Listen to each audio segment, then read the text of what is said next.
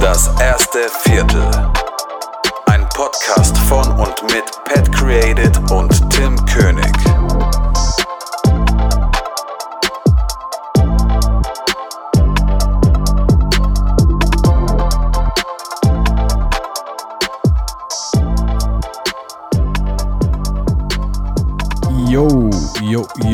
Ein wunderschön und herzlich willkommen zu einer neuen Folge von Das erste Viertel mit Pat Created und Tim König.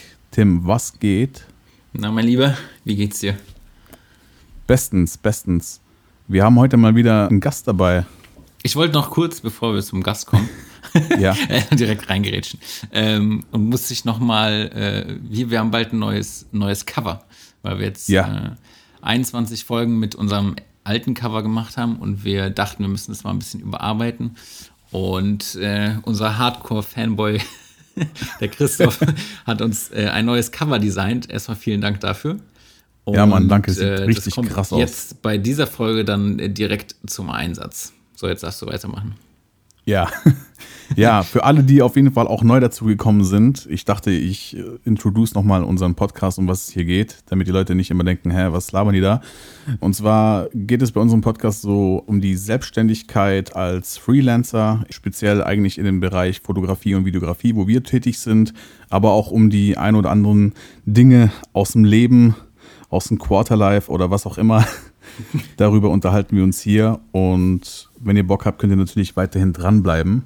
Und jetzt komme ich gleich mal zur Sache. Wir wollen das nicht weiter hinauszögern. Wir haben heute einen Gast bei uns und zwar haben wir Daniel von The Daniel Life von YouTube bei uns. Wir wollen euch auch nicht weiter auf die Folter spannen. Sei gegrüßt, Daniel. Hallo. Einen wunderschönen guten Abend zusammen. Wie geht's Guten dir? Abend. Ja, alles super, ja. Das, äh, die Welt läuft Panik. Ich behalte den kühlen Kopf und mache all das, was ich äh, viele Zeit nicht machen konnte. Viele Videos am Stück drehen, das Wetter genießen, rausgehen, alles schön machen wie sonst auch. Sehr schön, sehr schön. Ähm, Nice. Stell dich doch einfach noch mal kurz vor für die Leute, die dich, die dich nicht kennen, die gar nicht wissen, wer du bist. Ähm, einfach nur so kurz und knackig. Ich bin Daniel, ich bin äh, 29 Jahre mittlerweile jung, komme aus Frankfurt beziehungsweise aus der Umgebung von Frankfurt. Und ja, ich äh, erstelle YouTube-Videos seit mehreren Jahren nebenbei, wenn es die Zeit hergibt. Das Ganze macht mir sehr viel Spaß. Ähm, so richtig angefangen hat das eigentlich ähm, mit einem Nebenjob bei Mediamarkt, weil ich einen richtig coolen Chef hatte. Der Chef hat nämlich Folgendes gesagt, passt auf Leute, wir sind die Mitarbeiter hier so lame im Laden, die zuerst den Computer anschmeißen, wenn ein Kunde reinkommt und äh, irgendwas wissen möchte, dann gucken die alle erstmal auf den Rechner.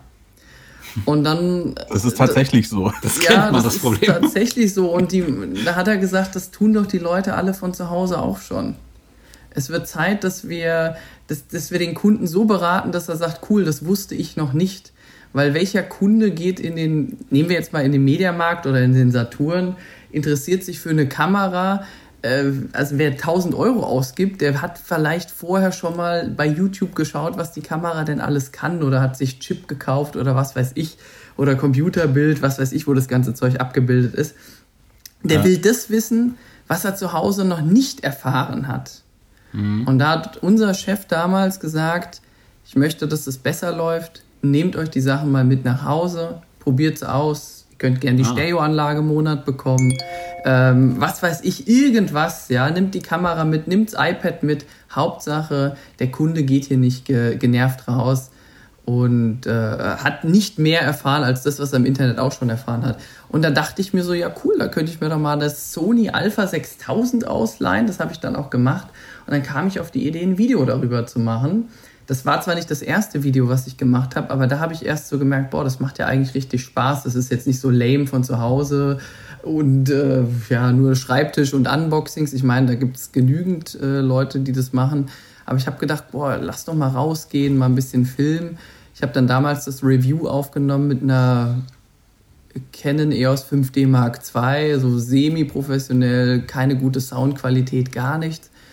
Und dann irgendwann habe ich gesagt, boah, wie wäre es denn, wenn ich das Ganze noch auf Englisch mache? Ja, und da hat es erst richtig angefangen. Also da, da geht viel Zeit drauf. Aber ja, da hat es dann richtig angefangen mit YouTube. Und heute versuche ich im Monat zwischen vier und acht Videos hochzuladen. Manchmal sind es nur Zubehörsachen, manchmal ist es eine Kamera, manchmal ist es ein Vergleich. Ähm, je nachdem, je nach Lust und Laune, ja. Ich, ich, meine, mir macht das nebenbei sehr viel Spaß. Es ist was Kreatives, man ist häufig draußen und ja, man, man erreicht auch mittlerweile echt viele Leute auf der Welt. Mhm. Ja, wir das kommen, ist richtig. Wir kommen, wir kommen später nochmal zu diesem YouTube-Thema nochmal ein bisschen genauer.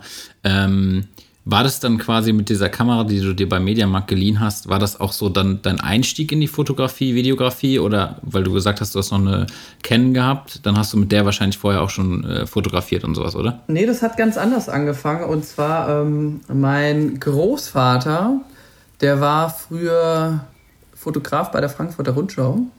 Ah, okay. Also komplette Nachkriegsgeschichte aufgenommen von Frankfurt, wirklich sehr interessante Sachen dabei. Und mein Vater war dementsprechend auch Fotograf, Pressefotograf, beide. Und ich habe dann schlussendlich gesagt, das ist doch ein mega geiles Hobby. Also ich bin schon früher mit meinem Vater unbedingt hier am Frankfurter Flughafen morgens um fünf aufgestanden, um diese fetten Flieger zu sehen, die hier morgens gelandet sind, ohne Nachtflugverbot. Die Amerikaner waren ja früher hier noch in Frankfurt. Und ja, das hat super viel Spaß gemacht. Ich war hier auch früher immer mit dem Nachbarn unterwegs, der hat gern Züge fotografiert, ich halt gern Flugzeuge. Da kam dann die erste Kamera, so eine kleine Nikon Coolpix oder sowas. Und dann habe ich eine ganze Zeit lang nicht fotografiert. Und dann weiß ich noch, ich muss, glaube ich, 18 gewesen sein, 18, 19, wo ich mir dann überlegt habe, boah, ich habe eigentlich Lust, mehr daraus zu machen, weil fotografieren ja schon Spaß macht. Was Kreatives, man ist draußen, man kann Leute kennenlernen, man kann hübsche Mädels äh, aufnehmen, Porträts. Und dann habe ich mir damals eine Canon EOS 550D gekauft mit so einem Tamron, 17 bis 50 Millimeter, glaube ich. Und dann waren wir immer abends unterwegs, so als Crew, ein paar Jungs und ich. Dann, ich habe keine Ahnung gehabt, gell, manueller Modus, Blendenautomatik, Zeitautomatik, ich konnte nichts davon. Und dann haben wir halt immer ausprobiert. Ne? Wir haben versucht, abends eine Langzeitbelichtung zu machen. Und da habe ich mich gefragt, Mensch, wie kriegen die Leute das denn hin, dass jetzt, wenn man sich zum Beispiel auf eine Brücke stellt, dass äh, die, die, die Lichter quasi nur als Streifen an einen vorbei sind. Und dann habe ich irgendwann gesagt, ah, was macht denn das, was macht denn das? Also wie kann ich lange unterbelichten?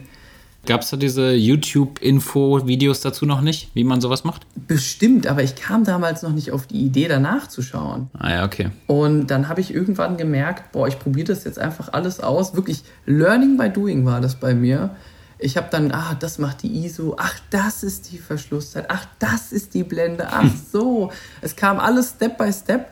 Und dann meinte damals ein Freund zu mir, Mensch, wir sind immer nachts hier unterwegs, versuchen irgendwelche Bilder zu machen. Warum machst du nicht so einen Partyfotograf? Oh, okay. Und dann dachte ich mir so, boah, ja, eigentlich keine schlechte Idee. Und das Clubleben in Frankfurt war damals noch sehr gut. Also wir hatten echt viele verschiedene Clubs in Frankfurt. Das ist heute nah, fast ausgestorben, das Clubleben, muss ich ganz ehrlich sagen. Leider.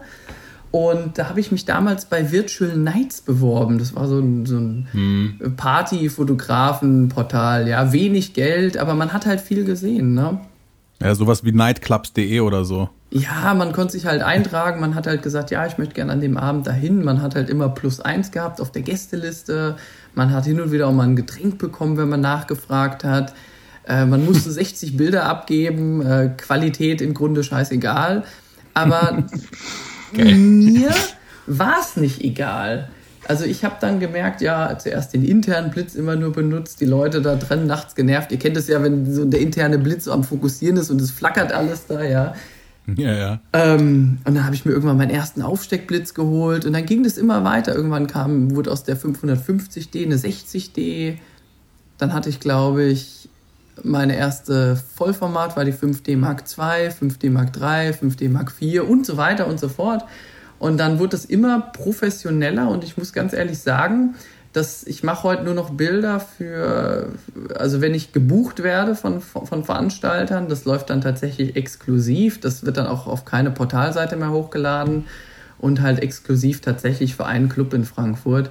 Und das, das mache ich zwei, drei Tage im Monat, das bringt äh, mittlerweile echt viel Geld äh, weil es tatsächlich nur exklusiv dieser Club ist. Da werden auch keine anderen Fotografen reingelassen, außer die Hausfotografen, die wir eh haben. Wir teilen uns quasi den Monat auf. Und das ist für mich ein guter Ausgleich. Also mir macht das Spaß. Ja, ich mache das, wie gesagt, zwei, drei Tage im Monat. Man, man lernt viele Leute kennen. Ach, kannst du mir die Bilder schicken? Ach, du bist auch bei Instagram. Können wir nicht mal draußen Fotos machen? Und ja, also daran mangelt es mir nicht. Also es macht mir tatsächlich noch Spaß.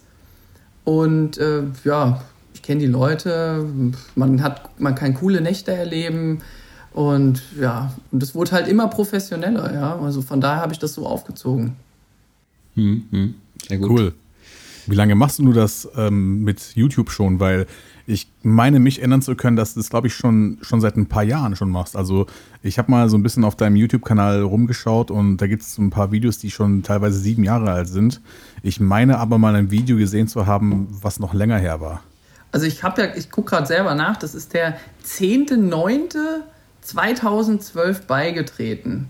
Ich kann dir nicht sagen, ob das das erste Video war. Ich müsste wahrscheinlich ziemlich weit nach unten scrollen mittlerweile. Es müssten, glaube ich, schon an die 400. Ach, vielleicht kann ich das ja oben sortieren nach äh, älteste zuerst. Gucke ich mal, wann das erste Video war. Das war tatsächlich vor sieben Jahren. Canon 5D Mark III Displayschutz. Okay, und das war wirklich das allererste, was damals, äh, also was du damals online gestellt hast, oder? Ja, also äh, tatsächlich, das war, ich habe einfach, weil ich mir wahrscheinlich so eine Schutzfolie geholt, war mega stolz auf meine 5D Mark III, habe gezeigt, hier ist Glas, so setzt sie drauf, hat 23 Daumen nach oben, einen nach unten. Der eine ist gescheitert beim Aufkleben. Ja.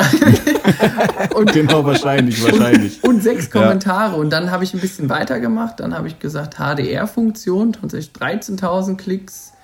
Äh, äh, dann irgendwann kam so ein, so ein Saugnapf dazu, dann habe ich ein Tutorial gemacht. Ähm, ja, Wahnsinn. Und dann irgendwann habe ich gemerkt, cool, aber das hat auch schon vor sieben Jahren angefangen, muss ich sagen. Da habe ich irgendein ja. Mikrofon getestet, Deutsch, Englisch, Deutsch, Englisch, Batteriegriff, dann kam eine Handschlaufe dazu, dann habe ich viele Monate nichts gemacht. Und dann steht er wieder bei sechs Jahren und dann kam dann mein Sony Alpha 6000 Video mit 218.000 Klicks, ja. Und da hat es mir dann Spaß gemacht. Vor fünf Jahren, genau. Ja, sehr geil. Hast du, ja. hast du noch eine Frage, Pat? ja, genau. Ich wollte gerade eben, weil ich schaue gerade auf unsere Liste. Und zwar, wir hätten jetzt die Frage gehabt, ob du von deinem YouTube-Kanal mittlerweile leben kannst. Aber du hast auch vorher schon erwähnt, dass du das Ganze irgendwie nebenher machst. Also machst du YouTube hauptberuflich oder ist es so ein Fun-Ding für dich, oder? Ähm, YouTube ist äh, tatsächlich, äh, das bedeutet mir sehr viel. Es ist was Kreatives. Ich mache es aber tatsächlich mhm. nur nebenbei. Ähm, ich habe meinen Presseausweis. Das bedeutet, ich bin natürlich auch auf Veranstaltungen und fotografiere auch für, ähm, für, für Unternehmer, vor allem Architekturbüros und mache halt da im Bereich Außenfassade, Interior, sowas mache ich halt.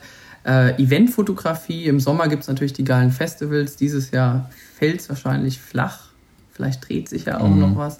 Und ähm, ich habe irgendwann mal meine Pilotenausbildung gemacht und fliege bei einer großen europäischen Airline Boeing 737.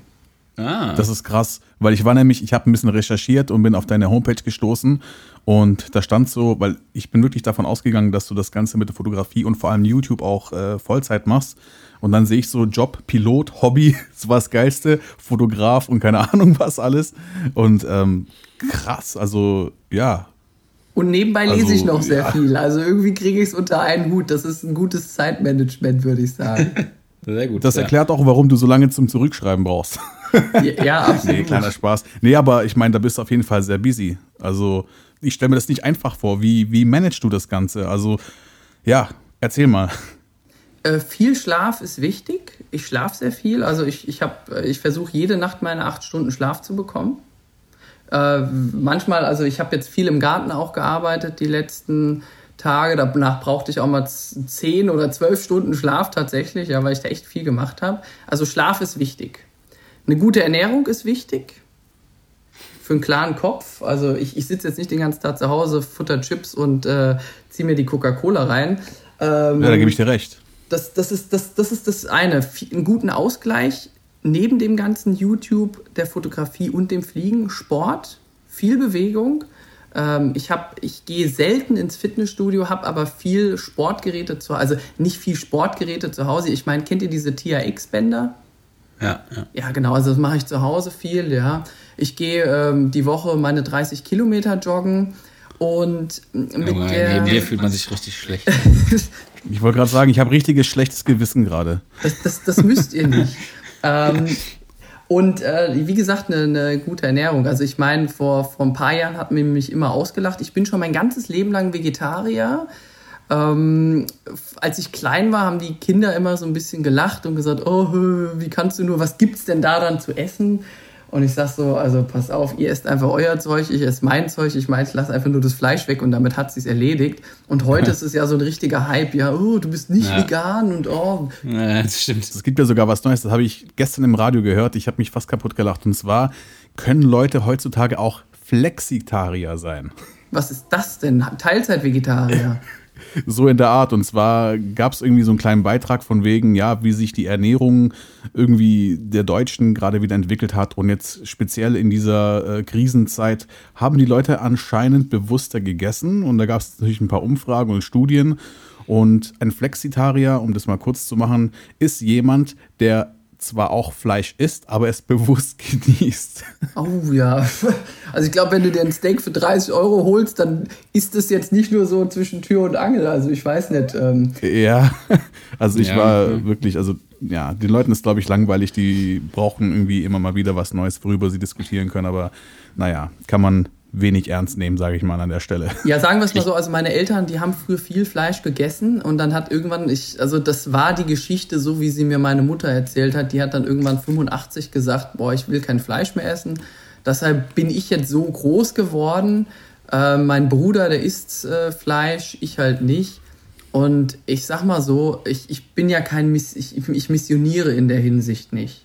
Soll jeder essen das, was er will. Ich habe ja, aber für mich festgestellt, dass es äh, mir sehr gut tut. Also auf, ich trinke jetzt seit fünf Jahren keine Softdrinks mehr, sowas. Ich habe, ich liebe das ganze Zeug auch, gell? Eiscreme, Chips, Coca-Cola. Hm. Ich weiß, wie geil das ganze Zeug schmeckt. Aber das ist, das sind so Sachen, die lasse ich bewusst weg. Alkohol auch? Ähm, sagen wir es mal so, ich bin, ich trinke für meinen Job ziemlich wenig, sehr, sehr wenig. Ich trinke gern mal ein alkoholfreies Radler oder so ein. Ich habe auch alkoholfreies Weizen zu Hause. Wenn im Sommer mal Weinfeste sind, das, das, das genieße ich auch mal. Aber die Zeiten, wo ich gesagt habe, boah, ich gehe jetzt heute Abend in den Club, pfeife mir vorher eine dicke Pizza rein, um dann viel zu saufen, äh, sowas mache ich nicht mehr. Nee. Also wenn, dann mache okay, ich das, also, genieße ja. ich das lieber mit so ein paar Mädels auf dem Weinfest, das ist immer was Gutes. Ja, natürlich, klar.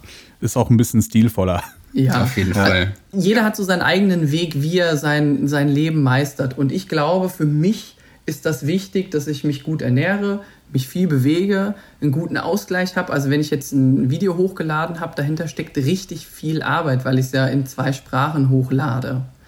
Ja, dazu hätte ich gleich auch noch mal eine Frage, wenn du schon so das Thema ansprichst. Ja, zwischendrin lese ich natürlich auch noch viel Bücher, ja. Also Wirtschaft und Börse interessiert mich sehr. Mich interessiert auch das internationale Politikgeschehen sehr. Da lese ich auch viel. Und äh, das ist halt mein Ausgleich. Manchmal lesen, manchmal Sport. Das teile ich mir so auf die Tage auf, so wie es kommt. Also sehr viel Abwechslung. Genau. Und wenn ich jetzt halt mal merke, boah, es hat jetzt nicht hingehauen, dann gibt es auch mal Tage, wo ich einfach sage, jetzt habe ich es mir zwar vorgenommen, aber jetzt ist es auch mal schön, jetzt habe ich ein paar Freunde getroffen, wir haben uns schön in, in einen Café gesetzt, wir haben mal lange gequatscht.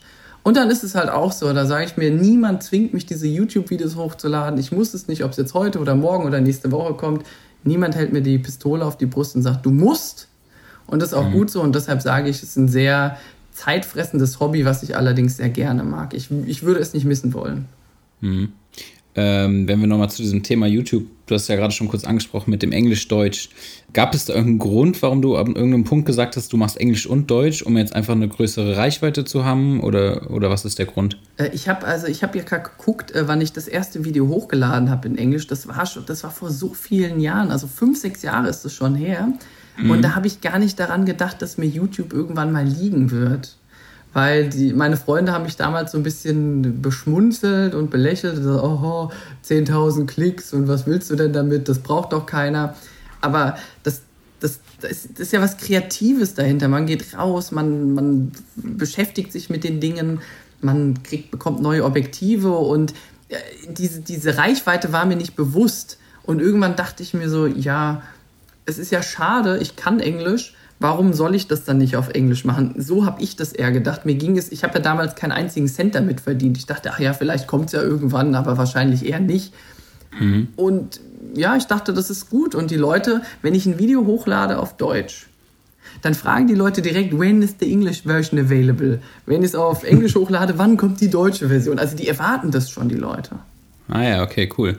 Weil die meisten ist ja eher so, dass man sich fragt, okay, ich fange jetzt einen Kanal an, mache ich Englisch oder Deutsch? Also ich glaube, die wenigsten denken wirklich darüber nach, da zweigleisig zu fahren. Deswegen das ist ja auch ist ja auch ein extrem hoher Aufwand dann noch zusätzlich. Absolut. Aber es hat auch was Positives. Sie dürfen nicht vergessen, dass man dann im Englisch bleibt. Ich habe damals ein Austauschjahr in den USA gemacht. Ich kam zurück und mein Englisch war so richtig American Style, ja, so richtig Englisch, ja. Und äh, das ist halt irgendwann mal äh, schlechter geworden. Und ich, ich bleibe aber im Englischen drin. Und das ist mir wichtig. Und für mich ist das so, ich übersetze mir die Texte selber. Manchmal mhm. schaue ich nach, wie würde das jetzt zum Beispiel äh, Google Translate übersetzen. Manche Wörter fallen mir nicht direkt ein. Dann gucke ich so, ah, wie, wie würde deren Algorithmus das jetzt umsetzen? Dann sage ich auch interessant, aber ich übersetze die ja für mich selber. Ihr müsst euch das so vorstellen. Ich treffe mich mit Freunden. Wir gehen raus, um zum Beispiel ein Video zu machen. Mhm. Ich nehme das Video auf und mir ist der Ton völlig egal. Außer ich, ne, es geht jetzt um Mikrofon, da ist mir der Ton natürlich nicht egal. Aber nehmen wir jetzt an, es geht um eine Kamera, die ich teste. Dann gehen wir raus und was wir im Hintergrund labern, ist mir erstmal egal. Ob ein Auto hupt, völlig egal. Ich nehme die Sachen auf, die ich brauche und dann komme ich nach Hause, habe die Speicherkarte voll und dann sortiere ich mir die Daten. Zum Beispiel Kamera Body, Schärfe, Autofokus und so weiter und so fort. Und mhm. dann habe ich meine Notizen, dieses ganz normale Apple-Notizen, und dann mache ich mir eine Tabelle. Da mache ich links Deutsch, rechts Englisch, Ah, okay. Okay, du machst also die Vertonung quasi danach erst ähm, zu Hause und legst das dann als Voice-Over einfach über die Bilder. Genau, ich habe so einen Zoom H4n Pro, damit nehme ich dann mhm. quasi den Ton auf, schneide die Audiodatei, wenn irgendwie äh, hm, hä, hm drin ist oder sowas. Das passiert mir jetzt nicht mehr so häufig, ja. Mhm. Und dann schneide ich die Audiodatei und dann gucke ich mir an, ich habe zwei Projekte quasi, die deutsche Version und die englische Version ich kriege es nicht hin, dass die ungefähr auf die, also ich versuche, dass die gleich lang sind, aber es haut nicht immer hin. Dann gucke ich mhm. mir, ich schneide zuerst die Audiodateien, beide, und gucke, welche jetzt länger ist. Ach, die eine geht 10 Minuten und die andere 10 Minuten 35. Dann schneide ich zuerst das Video mit den 10 Minuten 35, exportiere das, lade es hoch und im Nachhinein nehme ich mir die ganze Videodatei, die ich auf die Audiospur gelegt habe, setze die dann auf die kürzere Version drauf und machst sie einfach nur noch kürzer. Und dadurch habe ich zwei ah. Videos. Ah, okay. Ja, das ist schon mal sehr schlau optimiert auf jeden Fall. So, und dann dauert das, das zweite ja. Video quasi nur noch, äh, was weiß ich, zwei oder drei Stunden und nicht mehr zehn Stunden, weil ich es quasi nur noch kürzer mache. Ich ändere hin und wieder die Schrift, wenn es ein deutscher Begriff war, Lens, Flare oder Streulichter, schreibe ich dann halt hin. Äh, meine Hashtags, exportiere das Ganze, mache ein Coverbild, schreibe noch einen kurzen Text dazu. Ja, und das dauert nicht länger als zwei, drei Stunden. Also das ist dann zwei Fliegen mit einer Klappe. Aber man hat halt am Anfang mehr Arbeit durchs Übersetzen, aber im Endeffekt hat man dann zwei Fliegen mit einer Klappe geschlagen. Aber das kannst du ja nicht machen, wenn du dich selbst filmst vor der Also wenn du selbst in die Kamera sprichst, dann geht das ja nicht, weil dann ist ja, ist ja ein komplett anderer, komplett andere Mundbewegung quasi als zum Englischen. Dann musst du ja, dann musst du ja komplett zwei Videos schneiden, oder? Ja, das, ähm, deshalb mache ich das, wie gesagt, ich nehme einfach das Video richtig stupide auf. Ich bin ja meistens nicht zu sehen. Außer okay. es ist jetzt irgendwie eine Vlogging, ein Vlogging-Video. Ich filme ja meistens andere, weil mir das Filmen wichtig ist und ich genau weiß, ach, das brauche ich für mein Video. Mhm. Und ähm, ich nehme das dann ganz normal plain als Audiodatei auf äh, und die ziehe ich mir in Final Cut rein, äh, schneide die Audiospur und darauf kommt dann einfach das Video. Also, und ich habe früher das so gemacht, dass ich zwei Videos gemacht habe. Tatsächlich mhm. mit Vertonung direkt am Anfang vor Ort. Aber ich gemerkt, das dauert viel zu lang. Ja, ja. Das dauert viel zu lang, ja. verständlich. Und ist meistens noch länger, wie wenn ich so mache, wie ich es jetzt euch gesagt habe. Mhm. Macht Sinn, ja.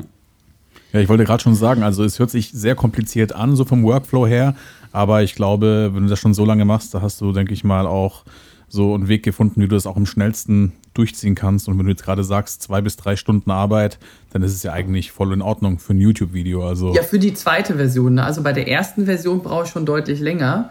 Ähm, ich so, sitze jetzt okay. gerade zum Beispiel an einem Video dran, das ist das äh, für das Sigma 35 mm 1.2.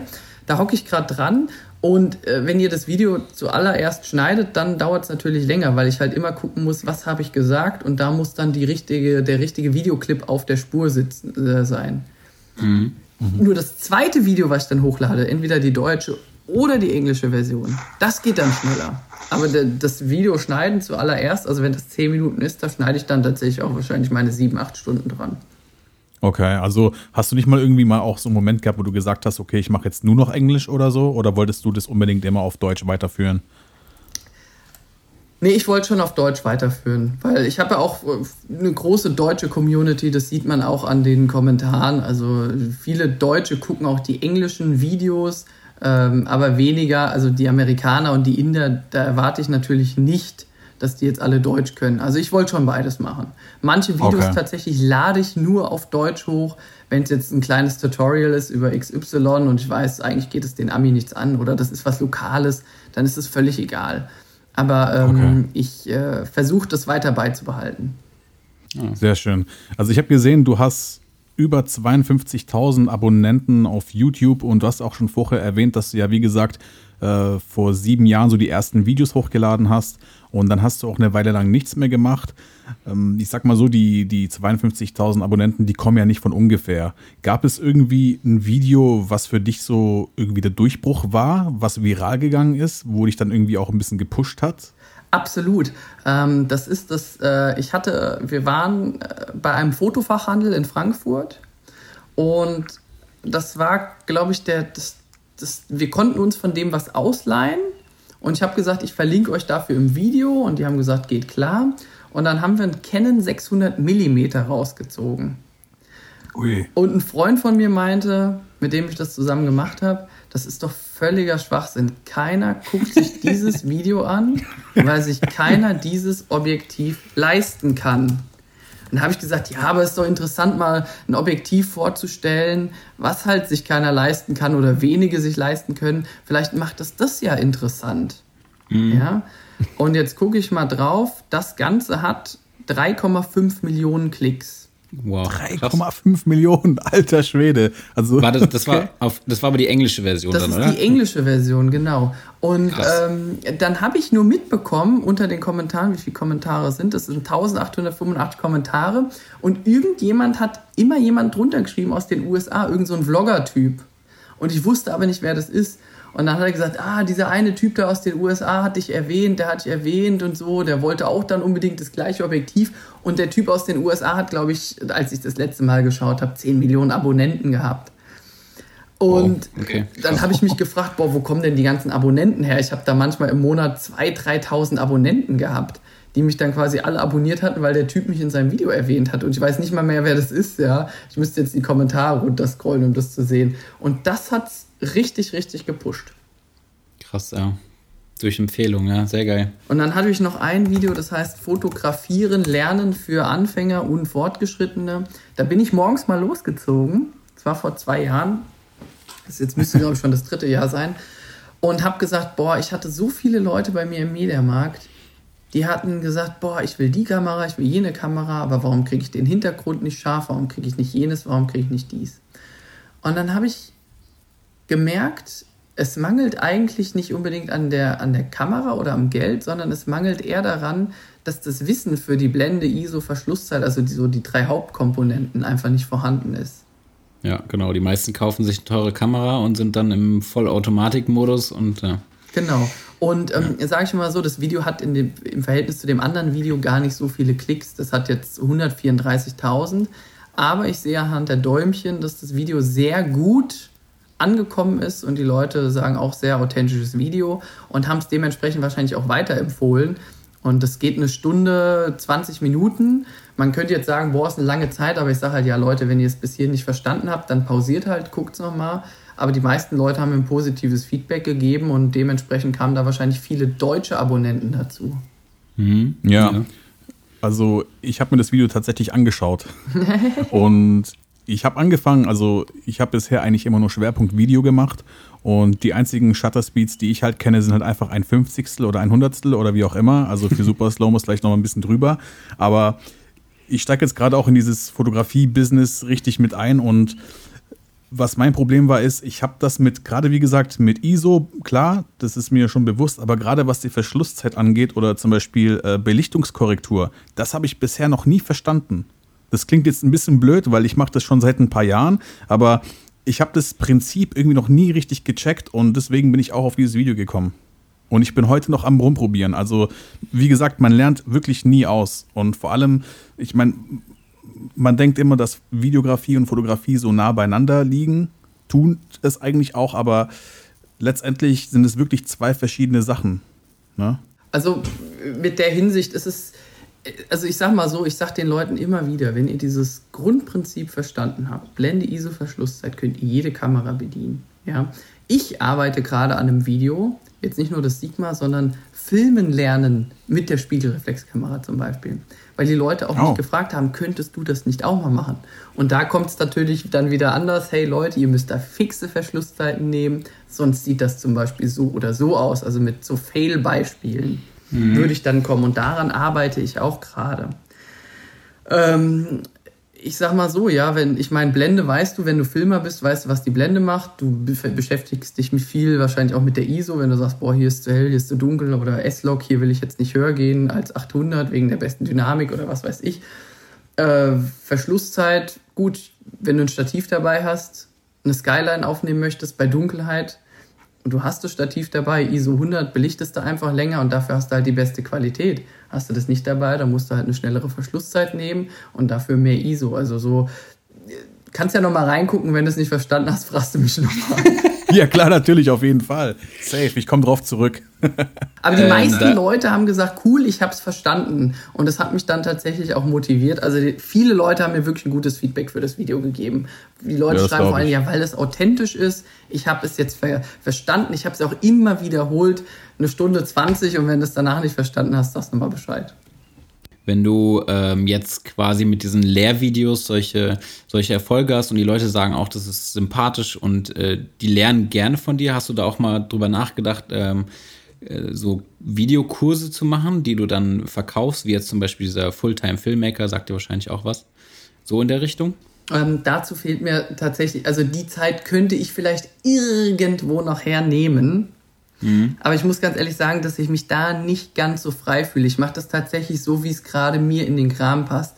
Okay. Ähm, ich, wie gesagt, ich sitze manchmal an Videos, wo ich sage, cool, da ist vielleicht eine Lücke oder da könnte ich noch mal was dazu tun zu dem Content, der eh schon auf, auf YouTube ist und könnte das anders erklären, weil ich habe folgende Erfahrung selber gemacht. Es ist völlig egal, wie alt ein Produkt ist, weil ich teste ja viele Produkte. Es ist auch völlig egal, wie viele Leute schon ein Video zu einer bestimmten Sache gemacht haben. Man macht mhm. es doch immer ein bisschen anders. Mhm. Und ich hatte, glaube ich, ein Video gemacht über das 70 bis 200 Millimeter, also Teleobjektiv. Und das hat trotzdem über 750, 800.000 Klicks, ich weiß es nicht ganz genau. Und dachte mir, wow, das Objektiv ist doch schon uralt, also warum gucken die Leute es trotzdem? Weil es einfach anders ist. Die Leute haben gesagt, okay, in dem Video habe ich was gesehen, was ich in einem anderen Video nicht gefunden habe. Und äh, ich, ich komme langsam in Richtung Erklärvideos, weil ich halt merke, die Leute haben dann doch noch ziemlich viele Fragen. Wenn ich mhm. ein Review über eine Kamera mache und die Leute fragen immer noch, Hä, wie kriege ich das denn hin, dass der Hintergrund scharf ist, dann verweise ich immer auf das andere Video, was ich schon gemacht habe. Das ist dann quasi wie so ein geschlossener Kreislauf, ja, wo ich sage, pass auf, du hast das Produkt und ich erkläre dir das Produkt sogar noch. Ähm, aber jetzt zum Beispiel so auf DVD oder so Online-Trainer, die dann irgendwie zur Verfügung sind, daran habe ich tatsächlich sogar noch gar nicht gedacht. Ist interessant, aber das, äh, glaube ich, spannt mich gerade zu sehr ein. Ich habe noch viel zu viele andere Hobbys, die ich gerne habe, wisst ihr? Okay. Ja, es ist zeitlich, glaube ich, schon nochmal eine, eine andere Nummer auf jeden Fall, ja. Ähm, ich hatte noch eine Frage, weil du vorhin auch gesagt hast, du hast, äh, machst quasi auch in Richtung Interieur und äh, auch Events und solche Geschichten. Ähm, Gibt es da irgendwas, was du irgendwie am liebsten machst, wo du sagst, da würde ich gerne ähm, diese Art von Fotografie oder Videografie würde ich gerne noch mehr ausbauen, dass du davon noch ein bisschen mehr leben kannst oder irgendwie sowas? Gibt es da irgendwas? Also ich weiß, dass wenn ich zum Beispiel Event-Videos mache, die sind immer gefragt, die müssen nicht lang sein, die sind kurz und knackig, so ein Teaser, 30 Sekunden bis zwei Minuten reicht den meisten Leuten schon vollkommen aus. Was weiß ich, wenn jetzt ein großes Elektrofestival irgendwo war, ähm, mhm. dann reicht den Leuten das vollkommen aus. Ja, keiner guckt sich ein 10-Minuten-Video an. Aber ja. ähm, das sind mir aktuell viel zu, die, die Schnitte sind mir viel zu schnell. Ich möchte das gerade nicht. Ich möchte mich da nicht stundenlang zu Hause hinsetzen und das für jemanden machen, weil das ist so mein Gebiet. Ich, ich liebe das Vorstellen von Produkten. Ich, ich mag das auch, Sachen zu erklären. Da bin ich auch dahinter. Aber Dinge, zu denen ich nicht zu 100% stehe, die kann ich, sage ich mal, nicht ganz authentisch rüberbringen. Ja, und ja. wenn ich jetzt ein Clubvideo machen würde, was, wo ich sage, cool, äh, könnte mir mehr Geld bringen, aber ich kann das nicht so machen wie jemand, der das nur macht und mit Herz macht, dann bringt mir das selber nicht, dann macht mich das selber unglücklich. Aber hm, wenn ich mir ich, aussuchen könnte, wo ich diesen jetzt zum Beispiel im Sommer viel machen würde, wäre es viel Eventfotografie und Interior mache ich ja wirklich regelmäßig. Ich habe, äh, ich arbeite mit Menschen zusammen, die haben Immobilien, äh, Architekturbüro, Ingenieursbüro und da mache ich tatsächlich einige Sachen. Und wenn ich mir was wünsche würde für diesen Sommer, ist, mach die Festivals wieder auf. Ja, das wäre ultra nice. Ohne Scheiß. Also finde ich wirklich schade, weil da habe ich mich auch sehr gerne aufgehalten immer. Ja, und wenn die Leute sagen, du, äh, es sind zu viele Leute, wir stecken uns alle an. Ich weiß nicht, ob, der, ob ihr das heute gesehen habt, was in Berlin am Badesee los war. Ähm, nee. Gab keine einzige freie Fläche mehr. Das ganze Wasser voll. Das hat mir gerade ein Freund gezeigt. Ich dachte mir so, ach du meine Güte. Also wirklich alles voll. Und ich habe mir gesagt, Leute, wenn ihr Schiss habt vor irgendeinem Virus, bleibt zu Hause. Aber lasst den Leuten trotzdem ihren Spaß. Ja, ich meine, äh, zu Hause halten bringt nichts. Die Leute werden frustriert. Ich habe jetzt auch schon Artikel gelesen, häusliche Gewalt nimmt zu, weil die Leute ja. sich nach sozialen Kontakten sehnen. Ja, das stimmt. Das geht schon auch an die Substanz bei einigen Leuten da draußen. Das ist schon verständlich irgendwie. Genau, und das Thema gerade, äh, ich, ich, ich weiß nicht, ob ihr ladet es auf YouTube hoch, gell? Wir äh, haben unseren Podcast auf Spotify, Apple Music etc. Also ist alles nur Audio. Ah, okay, also gut, wird, wird nicht zensiert, weil Spotify ist. Weil ich meine, auf YouTube, wenn das Wort Corona fällt, ja, dann ups, plötzlich zensiert.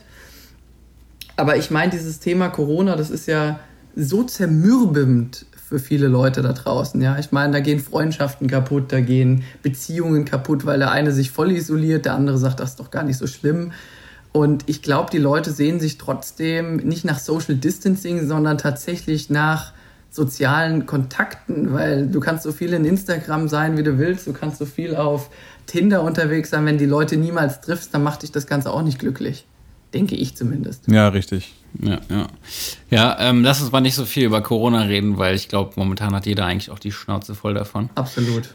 Äh, was nochmal interessant wäre, ich glaube, das ist auch für viele von unseren, von unseren Hörern ganz interessant, weil du ja ähm, so karrieremäßig doch sehr stark bist bei, bei YouTube, das kann man ja schon so sagen. Und viele stellen sich, glaube ich, immer noch so die Frage, würde sich das heutzutage noch lohnen, damit anzufangen? Und ähm, ich glaube, bei vielen ist auch schon, bei dir ist es so, du, du möchtest, du machst es einfach, weil du Spaß dabei hast. Ich glaube aber, dass bei vielen auch äh, doch so ein bisschen die Intention dahinter ist, auch vielleicht ein bisschen erfolgreich damit zu sein. Glaubst du, dass es heutzutage noch Sinn macht, damit anzufangen? Auf jeden Fall.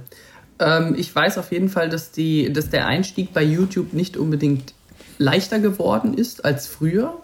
Weil früher konnte man, glaube ich, ab dem ersten Video schon monetarisieren. Man musste keine Nummer hinterlegen, dass man auch wirklich echt ist. Man konnte hochladen, was man wollte.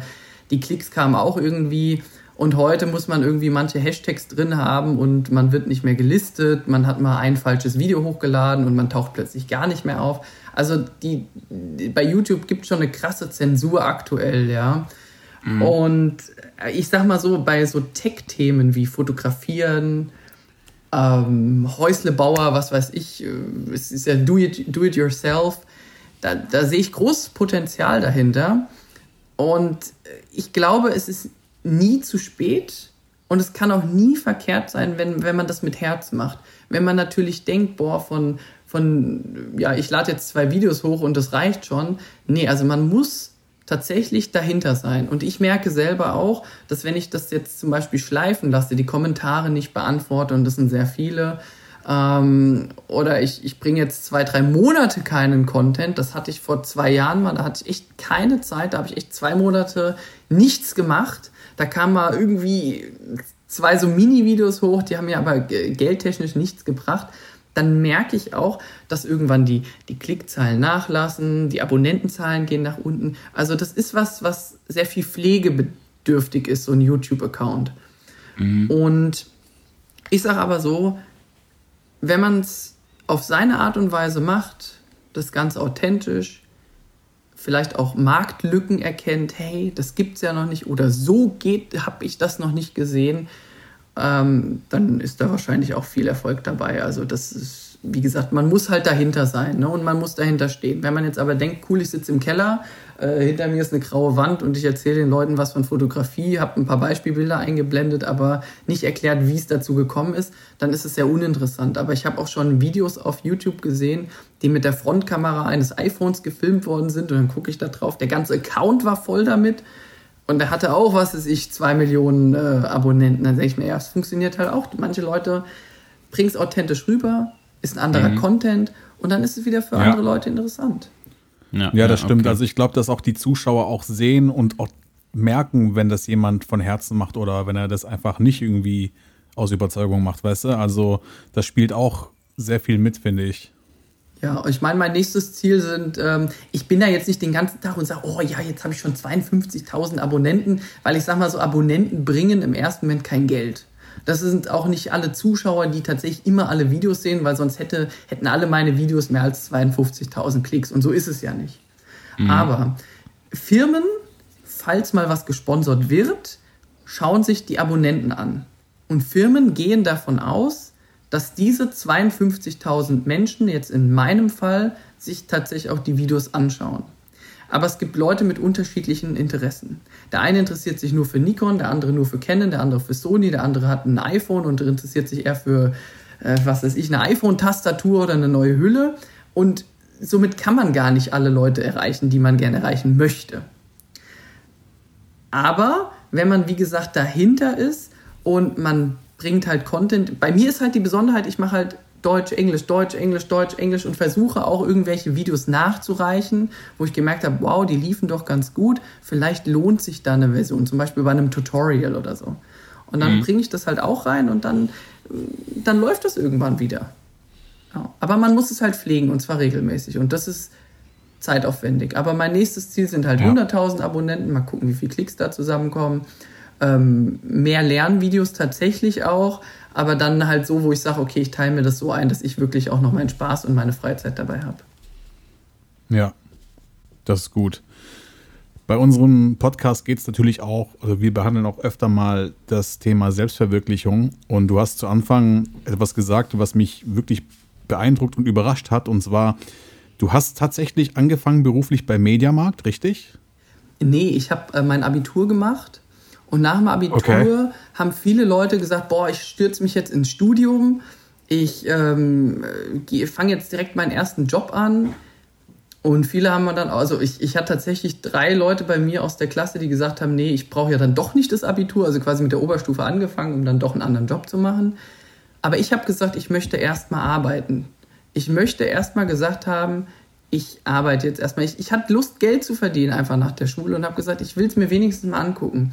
Ich habe nach dem Abitur für die Arbeiterwohlfahrt äh, Menschen ins Altersheim tagsüber gefahren. Und danach habe ich gesagt, boah, ich. Und ab da hat es aber auch schon mit der Fotografie, äh, warte, drei Jahre vorher hat es schon mit der Fotografie angefangen. 2008 müsste es gewesen sein mit der Fotografie, so richtig für Clubs. Ja. Und dann habe ich bei der AWO gearbeitet. Nach der AWO ging es äh, in, äh, in den Einzelhandel. Im Apple Store habe ich gearbeitet in Frankfurt Oh, cool. Ähm, nach dem Apple Store habe ich weit viel Fotoaufträge gehabt, habe dann irgendwann bei Apple gekündigt. Dann war ich sogar mal beim in Miami auf Spring Break. Das war wirklich sehr nice. 2011 war das genau und konnte da die krassen Events fotografieren. Das war wirklich was, das, das bleibt hängen, weil man halt gesehen das hat, glaube ich. wow, was für, was für Partys. Also das, das sind die Deutschen dagegen gar nichts, die deutschen Partys. ja, klar. Und dann habe ich irgendwann mit der, dann habe ich noch mal bei, wo habe ich denn dann angefangen? Bei DHL, tatsächlich, bei DHL habe ich gearbeitet.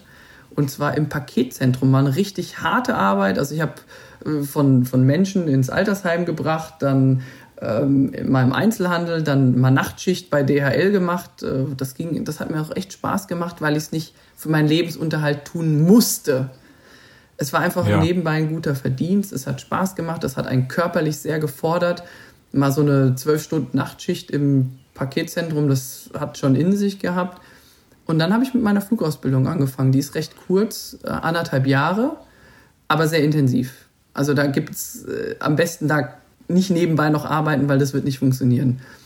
Ja, genau. Ja. Und, da lieg, und da lag eben gerade meine Frage, weil wie kommt jemand, der beim Mediamarkt gearbeitet hat, im Einzelhandel, zur Flugausbildung? Also war das für dich jetzt so ein Traum, den du schon immer hattest oder war das einfach so, weil jetzt gerade, weil du auch erzählt hast, dass du mal da gearbeitet hast, dann hattest du mal Bock auf das und das und das.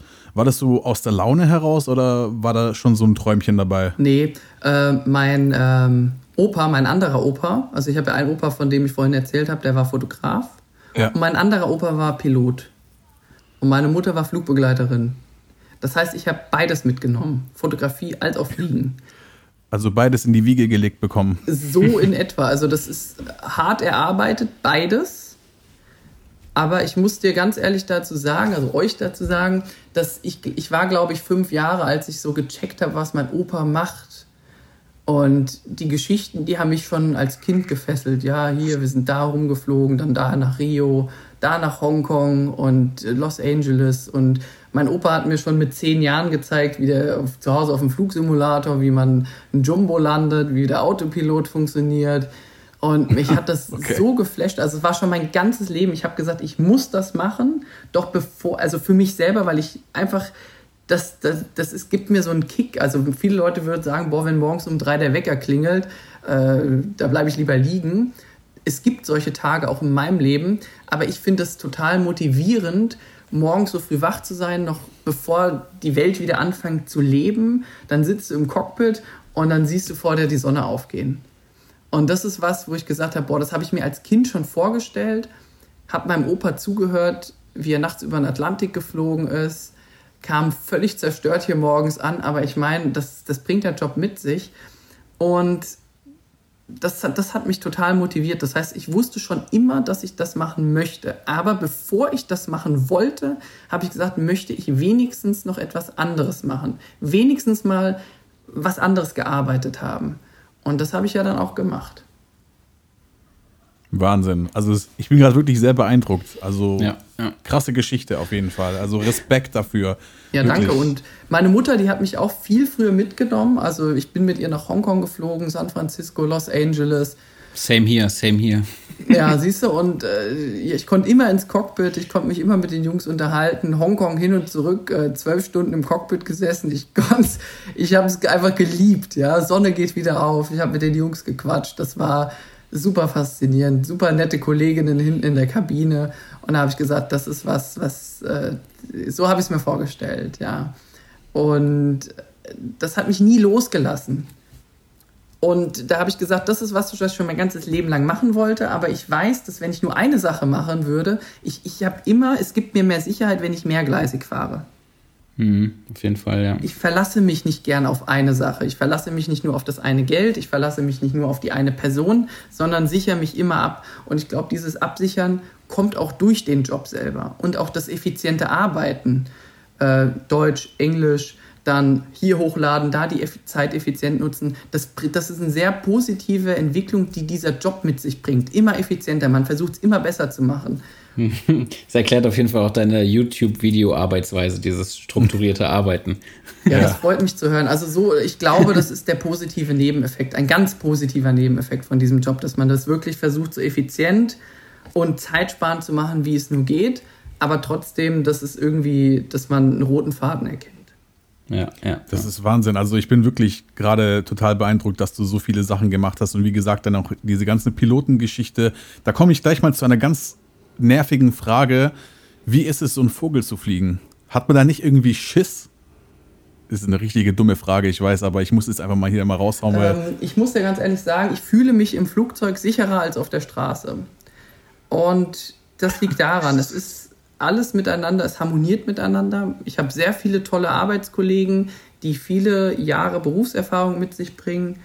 Ähm, ich meine, ich habe jetzt auch schon mehr als 2600 Stunden nur auf Boeing 737 habe quasi schon ganz Europa gesehen, von Nord bis Süd, West bis Ost. Und ich muss ganz ehrlich sagen, dass das alles so strukturiert ist. Ich, ich, ich, es gibt für alles gibt es einen Notfallplan, aber man geht ja jeden Tag zur Arbeit in der Hoffnung, dass alles gut ist. Und ich meine, ja. weil das, äh, je mehr, je häufiger du den Job machst, desto strukturierter ist er, desto effizienter ist er und desto sicherer ist er auch, weil du Erfahrung aufsammelst. Ja? Deine erste mhm. Autofahrt war nicht so sicher wie, wie jetzt die vor fünf, nach fünf Jahren fahren. Und im Straßenverkehr musst du immer mit den Fehlern anderer Personen rechnen. Der eine ist am Handy, der andere hat einen Kurzschlaf, ähm, der LKW schwenkt mal aus es läuft ein Kind über die Straße und das hat man beim Fliegen nicht. Man muss zwar mit den Fehlern anderer rechnen, aber die, es gibt mehr Redundanz. Also man hat Systeme, die, einen, die verhindern, dass man aufeinander zufliegt, dass die Höhen eingehalten werden.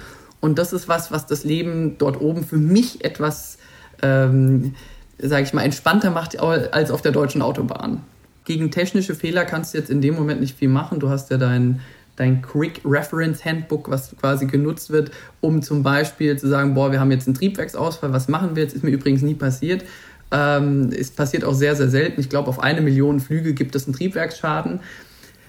Aber ähm, da ist man besser vorbereitet, als wenn man jetzt sagt, boah, der Vorein hat jetzt eine Vollbremsung gemacht. Warum? Weil er, was weiß ich, im Sekundenschlaf war oder dem anderen aufgefahren ist. Man hat viel mehr auf der deutschen Autobahn äh, Sorgen quasi als in der Luft. Ja, muss man also muss man als Pilot eigentlich noch viel machen. Ist es wie bei der Bahn, bei den Lokführern, weil anscheinend sagt man ja den äh, Lokführern von der Deutschen Bahn ja irgendwie nach so, dass die ab und zu, also der Zug fährt erstmal von alleine und ab und zu müssen die einen Knopf drücken, damit die zeigen können, dass sie nicht tot sind. ja, man musste alle 30 Sekunden beim, äh, beim Zug, glaube ich, so auf so eine Pedale drücken, dass man nicht eingeschlafen ist. Ah, ähm, ah, okay. Beim Fliegen ist es so, die Lufträume sind über Europa mittlerweile so dicht, dass ähm, ab einer gewissen Höhe nur noch mit Autopilot geflogen werden darf. Ja, ab 29.000 oh, okay. Fuß. Wenn ihr das durch drei teilt, kommt ihr dann immer in die Höhe auf Metern. Und es ist so, da sind die Flieger quasi so eng gestaffelt, man fliegt quasi mit knapp 300 Metern aneinander vorbei, wenn man jetzt zum Beispiel, wenn ein Flieger von vorne kommt und da darf man nur noch mit Autopilot fliegen. Ähm, ah, ja. die, die, die meisten Leute schalten, was weiß ich, nach dem Start den Autopiloten nach, keine Ahnung, zwei, drei Minuten ein. Kurz vor der Landung wird er ausgemacht. Aber ich habe auch noch meinen Spaß dabei, den, äh, was weiß ich, zehn Minuten vor der Landung schon auszumachen und noch manuell zu fliegen. Also das ist, deshalb bin ich ja Pilot geworden, weil das Ganze ja noch Spaß machen muss. Und das Landen ja. ist halt immer ein bisschen anspruchsvoller als das Starten. Beim Starten hat man halt immer den Fokus, könnte ein Triebwerk ausfallen, könnte ein Triebwerk ausfallen. Und beim Landen ist es eher, ja, komm, es soll eine, eine sichere Landung sein, weder zu weich noch zu hart, sondern einfach sicher und für die Situation angebracht. Und ähm, ja, das, das also mir macht Landen mehr Spaß als Starten, wenn es mal einfach so als Pilot sagen darf. Und nein, ab einer gewissen Höhe muss man mit Autopilot fliegen. Okay, ja, also ich habe auch jetzt so mitbekommen bei meinen letzten Flügen, äh, dass Pilot sein so langsam ein bisschen ein undankbarer Job geworden ist, weil die Leute nicht mehr klatschen. Ja, sagen wir es mal so, ihr müsst euch das jetzt mal umgekehrt vorstellen. Der Busfahrer bringt euch von da vom Hauptbahnhof zum Südbahnhof. Klatscht ihr da nee, eigentlich nicht, aber die Leute, die sind schon ein bisschen zu verwöhnt. Also, weil früher war das ja echt so. Also, das hast du nur ja, bei diesen Touri-Flügen noch, bei diesen krassen Touri-Flügen, da klatschen die Leute noch. Ja, also jedes Mal, ich bin ja mit meiner Mutter sehr oft nach Griechenland geflogen und das ganze Flugzeug war voll mit Griechen und als der Pilot gelandet ist, ich glaube, die haben den alle verehrt, die haben dem gedankt, dass sie am Leben sind und haben ihr Kreuz tausendmal gemacht und es war doch so richtig, also ja, die haben den richtig geehrt. Also ich, ich freue mich auch immer, wenn ich es hinten durchhöre. Man hört es im Cockpit, ob die Leute klatschen. Ähm, das, das macht einen immer natürlich ein bisschen stolz, vor allem wenn es jetzt wirklich eine krasse Landung war, was ich extrem kurze Bahn oder extrem windig oder viel Schnee, viel Regen, was weiß ich. Da, da freut man sich natürlich auch. Cool, man hat einen guten Job gemacht. Und man kriegt meistens auch noch von der linken Seite gesagt, hier war eine gute Landung. Und ähm, ein Freund von mir meinte, Mann, du machst doch nur deinen Job, warum soll man dich dafür dann, dann applaudieren? Ist auch was dran. Also ich sehe beide Seiten. Ich freue mich darüber, weine jetzt aber auch keiner Träne nach, wenn das nicht stattfindet. Ja, sehr schön. Dann auf jeden Fall vielen Dank, dass du uns sicher durch die Lüfte, durch die Lüfte bringst. Ich bin ja nur der Depp, der Handy Getränke aus. sehr, sehr gerne, sehr, sehr gerne. Also du, du bist äh, Flugbegleiter, ja? Ja, genau. Bist gerade in Kurzarbeit. Ja, so sieht's aus. wie, ganz, wie ganz Deutschland quasi. Aber so ja, ist es ja. gerade. Ich weiß auf jeden Fall eine Sache, egal wie tief es ist, es gibt immer danach ein Wiederauf. Es gibt immer ja, was, eben. wo es wieder hochgeht. 2008 haben die Finanzexperten gesagt, es geht nicht wieder, es geht immer bergauf. Du kannst Natürlich. einen Krieg haben, es gibt immer wieder Aufbau, es wird immer weitergehen. Und wir haben jetzt hier gerade so eine Phase, die kann noch ein bisschen länger dauern, aber irgendwann wird es wieder bergauf gehen und dann, dann geht es wieder los. So sieht's aus. Und wenn du schon von der Zukunft sprichst, da wäre dann noch quasi auch unsere letzte Frage, lässt sich da ganz anschließen, weil wir jetzt auch schon bei einer Stunde sind. Ähm, was sind denn deine Pläne so für die, oder Pläne und Wünsche für deine Karriere jetzt in der Zukunft? Also jetzt mal ab, also jetzt mal spezialisiert auf, auf diese ganze Fotografie- und Videografie-Geschichte. Also, ich möchte auf jeden Fall weiter zweigleisig fahren. In meinem Hauptberuf, Pilot, möchte ich gern auf die Langstrecke früher oder später, das muss jetzt nicht heute sein, das muss nicht nächstes Jahr sein. Ich würde mich aber irgendwann freuen, nochmal meine zwei Lieblingsflugzeuge zu fliegen. Entweder eins von beiden oder vielleicht sogar beide. Die wären? Äh, Boeing 777 oder Boeing 747. Das sind diese Riesenvögel, oder? Ja. Ähm, auch gerne im Bereich Fracht, das wird mir nichts ausmachen. Ich würde gerne mal richtig die Welt sehen und sagen, boah, jetzt habe ich zehn Stunden Atlantik hinter mir, jetzt bin ich heute Morgen, was ist ich, in Frankfurt gelandet, hundemüde, freue mich auf mein Bett, aber ey, es war ein cooler Flug, ich hatte tolle Arbeitskollegen. Das ist meine Sicht auf den einen Job. Im Aha. Bereich YouTube ähm, versuche ich, wenn es denn klappt, ein bisschen mehr Content zu liefern und vor allem der heißt ja The Daniel Life. Der Name impliziert quasi auch, dass ich was über mein Leben erzähle. Früher war, hatte ich tatsächlich mal, die, mein Kanal hieß ja danielsfotos.com, so hieß der früher. ähm, den hat nur keine Sau gefunden. Und heute überlege ich mir, ob ich tatsächlich nicht mal ein bisschen Reality mit reinbringe.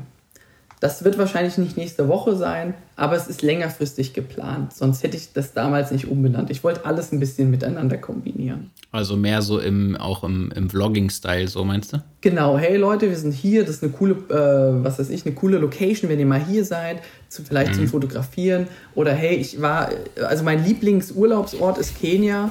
Da habe ich damals ein paar Vlogs gemacht und äh, die kamen auch gut an.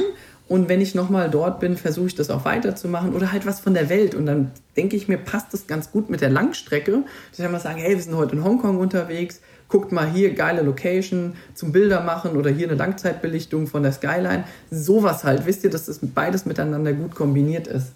Ja, ja. ich finde ich find das sehr interessant, weil das ist ja eigentlich, also deswegen habe ich auch vorhin diese YouTube-Frage gestellt, weil ich mir halt aktuell immer wieder die Frage stelle, fange ich da nochmal an? Und weil ich halt ja davon profitiere, dass ich auch Langstrecke fliege und ich wirklich überall einfach geile Sachen produzieren könnte. Und das, ähm, deswegen könnte ich mir eigentlich auch selbst dafür in den Arsch treten, dass ich bisher noch nicht damit angefangen habe. Ähm, aber deswegen war ich da so interessiert an der Geschichte. Genau, ich glaube, es ist wirklich nie zu spät. Und wenn du was lieferst, was kein anderer so hat, oder es einfach authentischer rüberbringst als jemand anders, wirst du damit auch Erfolg haben. Ja, und das ja. ist in der Regel ist jetzt nicht die, die Kameratechnik das Allerentscheidendste. Boah, ich habe das neueste, krasseste Objektiv. Das hatte ich früher immer gedacht. Das war dieser psychologische Drill dahinter. Boah, ich muss immer ein L-Objektiv haben. Dieser rote Ring. Ja, das Bild war zwar das gleiche, aber äh, nee, da muss der rote Ring drum sein. Das ist was völlig Psychologisches und ich brauche mehr Objektive. Und ich habe selber für mich festgestellt, dass mich das ganze Zeug überhaupt nicht mehr glücklich macht. Mhm, also ich, ja. ich versuche mein Gehalt nicht für Fotografie auszugeben, dass ich das tatsächlich, wenn ich mir ein neues Objektiv kaufe oder wenn ich mir eine neue Kamera kaufe, dass ich das tatsächlich von meinem eigens erwirtschafteten Geld durch die Fotografie oder durch YouTube damit einbringe. Ah ja, okay. Und da, wenn ich sage, boah, ich habe das Objektiv jetzt schon fast ein Jahr nicht mehr benutzt, warum brauche ich das noch? Das liegt bei mir rum, dann verkaufe ich das halt. Aber ja. ich habe selber für mich gemerkt, je mehr ich habe, desto mehr Verantwortung trage ich auch. Und das heißt nicht unbedingt, dass die Aufnahmen besser werden. Bedeutet für dich schlussendlich, wenn du dir sagst, boah, ich habe nur eine Canon G7X Mark II und äh, kann aber die ganze Welt sehen, das heißt nicht, dass äh, du jetzt eine 5D Mark IV brauchst, um einen geilen Content zu liefern, sondern die Leute sagen halt, geile Location, Mann, krasse Aufnahme, die du da gemacht hast. Und das nur mit dieser Kamera das will ich auch. Und nee, ich habe ich hab beides. Ja, genau, ist noch besser, aber das ist, was ich damit sagen möchte. Wenn du was hast, was kein anderer hat, ist es für andere Leute immer interessant. Ich habe mich auch schon ja. gewundert, warum es so viele Leute auf YouTube gibt, die sagen, hey, ich bin heute bei Starbucks, das ist so geil und oh, ich war heute auf Klo, das war und die Leute interessieren sich dafür. Ja, weil es mhm. anders ist als das eigene Leben. Und da ist mir aufgefallen, dass diese Vlogs, die laufen ja enorm gut, was sich die Leute dafür interessieren. Gucken wir zum Beispiel mal auf Cassie Neistat in, den, in New York oder so. Die Leute sind einfach nur fasziniert mit seinem Leben. Und man rollt ja. ihm überall den roten Teppich auf. Dabei produziert er quasi nur sein eigenes, reproduziert er sein eigenes Leben. Und ich meine, wenn der jetzt mal zehn Jahre älter ist, und zurückschaut, ist es ja wie so ein digitales Tagebuch, was er irgendwann seinen Kindern zeigen kann, wo die Kinder sagen so, wow, das war mal mein Papa. Ist auch cool. Ja, ja, stimmt schon, hast recht. Ja, und da kommt es nicht unbedingt auf die Technik drauf an, dass du sagst, oh, ich hab das krasseste Zeug, sondern hey, du hast einfach was anderes, was andere Leute haben und deshalb ist es interessant. Ja, ja. Ja, sehr, sehr schön, sehr schön. Vielen, vielen Dank für diese sehr coole Folge, muss ich sagen. Ja. Wirklich freut ähm, uns sehr, dass du da warst. Ja, genau, wir müssen auch. jetzt auch, glaube ich, mal langsam Schluss machen. Oh, da ist vielleicht ein Krankenwagen. Ja. Ähm, egal, das kommt davon, wenn man das Fenster auflässt. Das ist bei mir normalerweise immer der Fall. Ich glaube, das war gerade der Buzzer. Das war gerade nur der Buzzer, dass die Folge jetzt zu Ende ist. genau. Äh, vielen Dank auf jeden Fall. Checkt auf jeden Fall The Daniel Live aus bei YouTube und Instagram. Ähm, yes. Genau, dann machen wir mit unserem, mit unserem kleinen Zuhörerkreis auch nochmal Werbung für dich hier. Ja, vielen lieben Dank auch an euch. Waren sehr, sehr gute Fragen. Vielen Dank fürs lange Zuhören. Das kriegt man ja im Fernsehen nicht ganz so häufig, ja, da wird man immer unterbrochen. Aber das können wir vielleicht, das machen wir vielleicht irgendwann nochmal. Mal gucken, was sich bis dahin dann geändert hat. Ja, wir haben ja auch mal überlegt, ob wir mal dieses, äh, diese Spotify, also diese, diese Podcast-Folgen quasi auch mal visuell aufnehmen. Ähm, nur ist es halt immer schwierig mit Gästen, die dann irgendwie quer in Deutschland wohnen, die tatsächlich, dass wir uns an einem Ort treffen und das dann filmen. Deswegen ist es immer ein bisschen schwieriger, weil irgendwie das in einer coolen Location zu filmen, das wäre irgendwie auch, glaube ich, so eine, so, wie so eine geile Talkshow-Runde, weißt du? Ihr kommt aus Stuttgart, oder? Äh, Pat, ich, ja, ich wohne in, in, Wiesbaden. Also bei uns drei wäre es jetzt tatsächlich gar nicht so schwer gewesen. Ja, zwei Stunden und Stunde und dann kann man sich in Frankfurt in einem schönen Café treffen. Zum Beispiel, ja. Ja, das, ja. das können wir uns ja mal überlegen. Vielleicht klappt das ja irgendwann. War doch recht interessant und ähm, das wird wahrscheinlich nicht das letzte Mal gewesen sein. Genau, genau. Super, dann äh, wünschen wir dir noch einen schönen Abend. Euch auch. Und du, Pat, du darfst die Abmoderation machen. Ja, mache ich doch gerne. ja, vielen lieben Dank fürs Zuhören, Leute. Es war auf jeden Fall eine sehr interessante Folge heute und nochmal vielen Dank auch an dich, Daniel, dass du bei uns warst. Wenn ihr euren Senf zu dieser Folge abgeben möchtet, wenn ihr irgendwelche Anregungen habt, dann schreibt uns in den DMs bei Instagram oder hinterlasst einen Kommentar unter dem Folgencover dieser Episode bei Instagram und teilt uns eure Gedanken mit. Ansonsten wünschen wir euch alles Gute. Bis zum nächsten Mal. Macht's gut. Bis dann. Ciao. Tschüss. Ciao.